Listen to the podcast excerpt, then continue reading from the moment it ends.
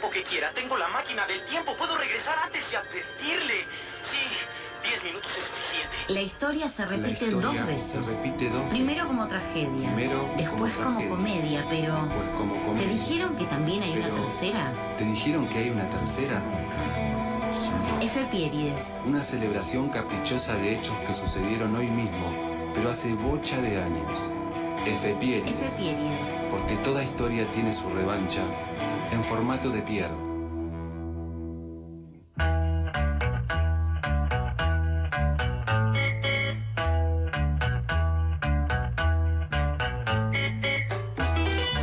C41, sa- me amagó el micrófono. Así empieza esto con regates metafísicos. De, eso se trata esto. De los regates metafísicos que el azar le depara al tiempo. Porque arranca, te diste cuenta, ya, lo sentiste. Arranca esta huroneada en la noche del tiempo llamada Efepiérides, que es, no es más que una indagación, una coproducción con la querida Wikipedia, acerca de hechos que, como saben, acontecieron un día como hoy, pero hace una bocha de años. Lo dijimos antes del programa, lo repetimos en la hermosa nota que tuvimos eh, con Mariela Chantilo, lo volvemos a repetir ahora. Hay una matriz que rige cada paso que damos, eh, que es eh, la efeméride de mañana. La efeméride de mañana, que son los 70 años del nacimiento de Charlie García, de Carlos Alberto García y de Federico Moura. Ya lo dijimos hasta el hartazgo, ¿por qué no repetirlo de nuevo? Pero hoy no es su día, hoy no es su día, lamentablemente diría. Lamentablemente, si bien vamos a tratar tres nacimientos imponderables, tres eh, nacimientos fundamentales, tres cumpleaños más. Me pareció pertinente seleccionar tres cumpleaños más. ¿Laterales? No, para nada, fundamentales. El primero y más importante es, eh, me parece a mí, el nacimiento de Estela de Carlotto, que un día como hoy, pero de 1930, nacía en Buenos Aires esta maestra y activista de los derechos humanos, llamada Enriqueta Estela Barnes de Carlotto, la presidenta de Abuelas de Plaza de Mayo, por si te despertaste de un coma de 40 años y te estás enterando ahora. Y eh, Ignacio Montoya Carlotto, nacido en el 78, es el nieto de Estela y fue el 114, el número 114, identificado por eh, las abuelas. Eh, Saben la historia, la reiteramos por si acaso, una de sus hijas, Laura Estela Carlotto, fue secuestrada y desaparecida en Buenos Aires, embarazada a finales del año 1977. Eh, por algunos relatos, estamos parafraseando rápidamente, por supuesto, por motivos de tiempo, pudo reconstruir que su hija había llegado a parir y que su nieto fue apropiado y su identidad cambiada. Lo buscó durante casi 36 años y el 5 de agosto del 2014, estaba haciendo ruido la silla, perdón, me voy a quedar quieto. El 5 de agosto de eh, del 2014, tras eh, una comprobación de ADN hecha voluntariamente por el interesado, su nieto fue identificado y se convirtió entonces en el 114 de esta lista de nietos recuperados. Eh, arrancamos así, siempre lo decimos en la tribu, si tenés dudas sobre tu identidad, ya sabes, eh, comunicate con abuelas. hoy es un día importantísimo, es el cumpleaños de eh, Estela. Estaba tratando de calcular eh, cuánto está cumpliendo, pero no lo voy a lograr. 70, 91 años. Feliz cumpleaños, Estela querida. Eh, nada, nunca más, por supuesto. Y así, seria. Dejamos el tono muy abajo, pero muy arriba, pero con el corazón latiente, latente, por cada nieto que vuelve, que conoce su identidad, se va. La primera. F. Ah, ese flechazo directo al corazón. Da la nota. Para el segundo nacimiento. Este nacimiento, este cumpleaños, eh, me encanta porque abre una grieta. Estoy hablando de César Menotti. Apa. Hoy es el cumpleaños de César Luis Menotti. Que me gusta porque abre la grieta del eh, menotismo-bilardismo. Sí. O sea, abre una posible discusión, si es que la hay. Eh, pero viste esto de. Hoy estuvimos hablando un poco de estéticas, justamente, de estéticas caóticas, eh, o bueno, algo mucho más complejo, por supuesto. Pero Menotti sería como el director técnico que pondera ante todo la, la estética, ¿no? Que pone en primer lugar la estética. Eh, pero él, la estética, digo, la manera de jugar. Y que sin embargo, él tiene, de alguna manera, digamos, relevancia en este debate porque ganó un mundial. Tal, totalmente. Del otro lado de la grieta, Bilardo, Salvador Vilardo. Que también ganó un mundial. que también ganó un mundial. Por eso es muy relevante, es muy relevante la... Porque las dos eh, pueden ser, eh, digamos, exitosas, los dos modelos, digamos, por decirlo de alguna forma. Exacto. Entonces vos podés eh, ponderar jugar bien Sí, o ganar. exacto. Ganar a toda costa, haciendo lo que sea, envenenando el bidón, o, no, bueno, jugar bien y que a raíz de eso se pueda dar una victoria. Exacto.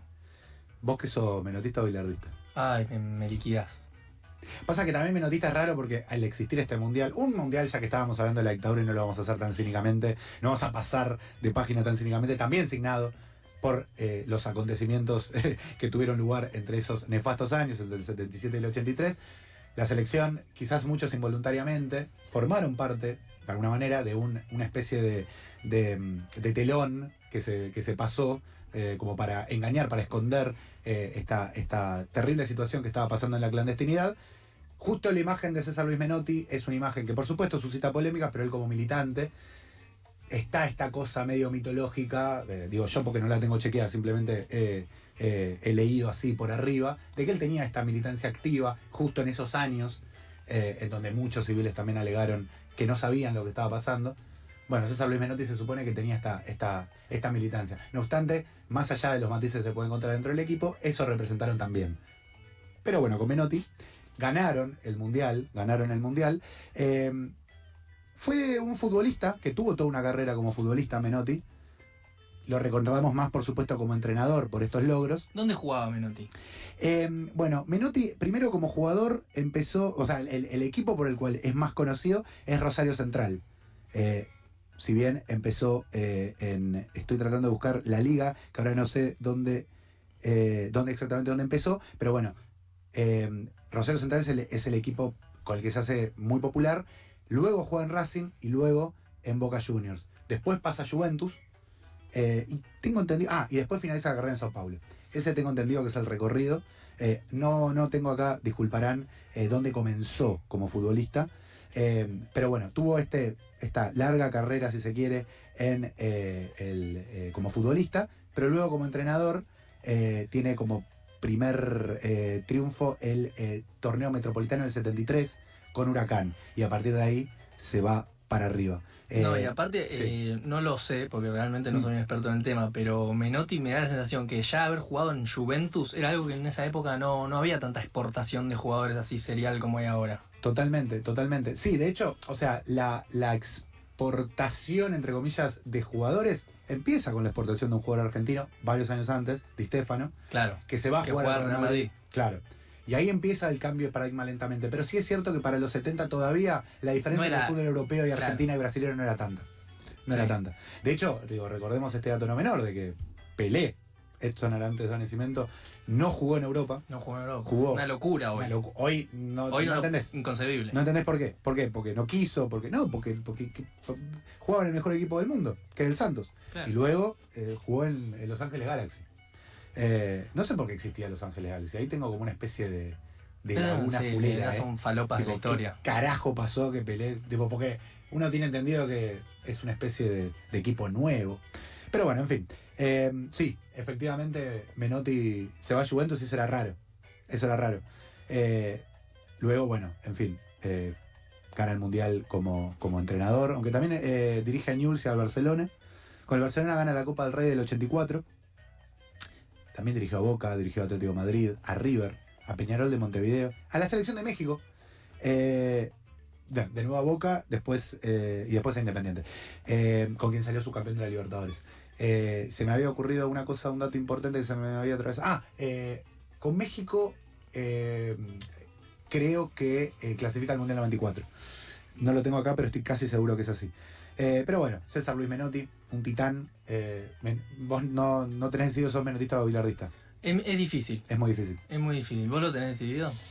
Yo diría que soy menotista, pero lo que complica el debate es que Menotti ganó. Entonces, la pregunta debería ser, para mí, hay que cambiar oficialmente el Claro. debate y preguntar si sos capista, como Ángel Capa, Que no ganó. te lleva al descenso, no te gana, nada, o sea, es su campeón con Huracán, pero qué bien que jugaba el Huracán de Capa. O sea, todavía se dice. Exacto. O sea, para mí no es menotista bilardista, para mí es. O bielcista. Bueno, ese es otro caso hermoso, claro, Bielsa, re. Tipo que todo el mundo lo quiere o muchos lo quieren, pero poco que éxito. sus equipos eh, funcionan de una manera admirable, es referente de grandes técnicos, Pero no le gana ni a, pero a igual ganó cosas el chavo. Sí, ganó con Newell's en el sí, 92 sí. el torneo. Lo eh, único que hizo. Creo que no, no creo que ganó otras cosas, pero sí, prácticamente lo único. Estoy pensando. Eh, pará, ¿alguna- Ah, no, algo boludo, con la ganó el- selección? ganó el 2004 en las Olimpiadas, Las los Juegos Olimpiadas, Olímpicos. sí. Ganó los Juegos Olímpicos con la selección del 2004. Eso es algo. Sí, que lo ganaron los pibes que jugaban, que eran los mejores de la historia. Era un equipazo. Un Di María prendió fuego. Carlitos Tevez prendió fuego. No, no, fue, fue Una cosa. locura, una locura Bielsa no debe haber hecho nada. Bielsa debe haber dicho, apre- tipo, apretó play. Como. Sí. Nah, igual, ah, igual mentira, yo lo requiero. Menotti soy- decía algo que, eh, como que él decía que el rol del DT eh, termina cuando empieza el partido. Lo cual me encanta. Claro. Es como, viste que está esta cosa de show de los DTs de, eh, de- eh, Igual, ojo, por supuesto que es relativo. Gallardo es otra historia. Gallardo sí es un tipo que con los cambios te dan un partido. Claro. O que el DT eh, diciendo desde afuera de la cancha, tipo, dale, dale, una arenga, puede llegar a cambiar algo en un partido. Sí. Puede llegar a cambiar algo en dos partidos. Pero la verdad que no puede ser una, una No. cosa que te, que te, ¿entendés? No, no puedes ir por el lado emocional y ya. No puede ser. Tenés que hacer un trabajo de crear un sistema ahí que te sirva. Total. Que vos no vayas por la arenga y ya. Tipo No, no. el estilo San Paoli, ¿viste? Claro, totalmente. Eso, eso ni hablar. Pero yo creo que Gallardo sí eh, logró cierta sistematicidad en los cambios, en generar un cambio precisamente eh, eh, nada, con sus decisiones. Generar un cambio en el partido. Pero en el caso de Gallardo. Ah, se quedan dos horas hablando de Menotti y dos minutos hablando de, de Estrella Carlotto. Esto es todo mi culpa. Eh, así. Apasionada. Polémica, ambivalente, se va. La segunda. F. Pieride. Y el tercer cumpleaños es muy pertinente eh, y, y hubiera estado muy bien empezar con esto, porque hoy es el cumpleaños de Christopher Alan Lloyd. Eh, ¿Quién carajo es Christopher Alan Lloyd? Es el Doc Emmett Brown en Volver al Futuro, que es eh, lo que... Que Mariela lo mencionó increíblemente. Increíblemente, impresionante. Ah, no, ella mencionó el DeLorean. mencionó el DeLorean, que nos subíamos al DeLorean para viajar en el tiempo. Y efectivamente, un día como hoy, pero eh, de 1938, nacía en la ciudad de Stanford, Connecticut, el actor Christopher Lloyd, popularmente conocido entonces por interpretar al excéntrico científico Doc Emmett Brown en la trilogía de películas Volver al Futuro. Pero permítaseme dejarles algo para que se lleven todos, todes, de esta sección. ¿Vos sabías que también es el, el tío Lucas en Los Locos Adams? ¿Alguien me- sabía eso? Ah, Ah. en, la- en las últimas, digamos, en las, en las de los eh, tardíos noventas. Ah, ta, ta, ta, ta, ta, me haces una revelación fuerte. eh. Espectacular. Es como cuando descubrís que el símbolo de Carrefour es una C. Ah, ese es un Es tipo, enorme momento. la vida. Enorme momento en la vida de alguien. Esto es, es alucinante. Para mí, yo no, no estoy en condiciones de, de dar la definición de un buen actor. Pero un buen actor es en gran medida, para mí, un tipo que vos no. Es como que te puede pasar una conversión de decir, ah, él hacía de. ta-". Gary Oldman. Gary Oldman. Gary Old- ¿Vos sabías que Gary Oldman era Sirius Black en Harry Potter? No, Te estás enterando ahora. sí. ¿Sabes por qué? Porque Gary Oldman es un gran actor. Porque es Drácula, sí es Drácula, pero también es Sirius Black. Y todo el tiempo pasa con Gary Oldman. Si no lo tenés ahí como calado, que le seguís la carrera, lo que sea, es muy probable. está escondido. está escondido el chabón. Y eso para mí es, es un gran actor, una de las posibles definiciones de un gran actor. Entonces, Christopher Alan Lloyd, un gran actor. Porque es un gran actor, porque la construcción del Doc Emmett Brown es una gran construcción.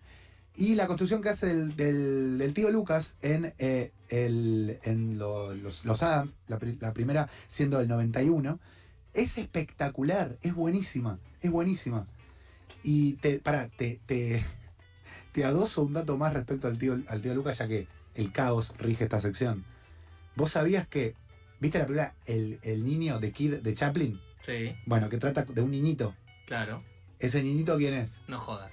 Ese niñito es el tío Lucas en la primera adaptación de Los Locos Adams. Nada, increíble. O sea, ¿qué? ¿What? Un datazo, un datazo. Se me cayó un datazo acá en este hermoso estudio de eh, FM La Tribu. Te contaría más cosas, pero estas son las tres vedettes seleccionadas para formar parte de esta sección llamada Las Efemérides. Nos reencontraremos en este formato el viernes que viene, si la fortuna así lo dispone.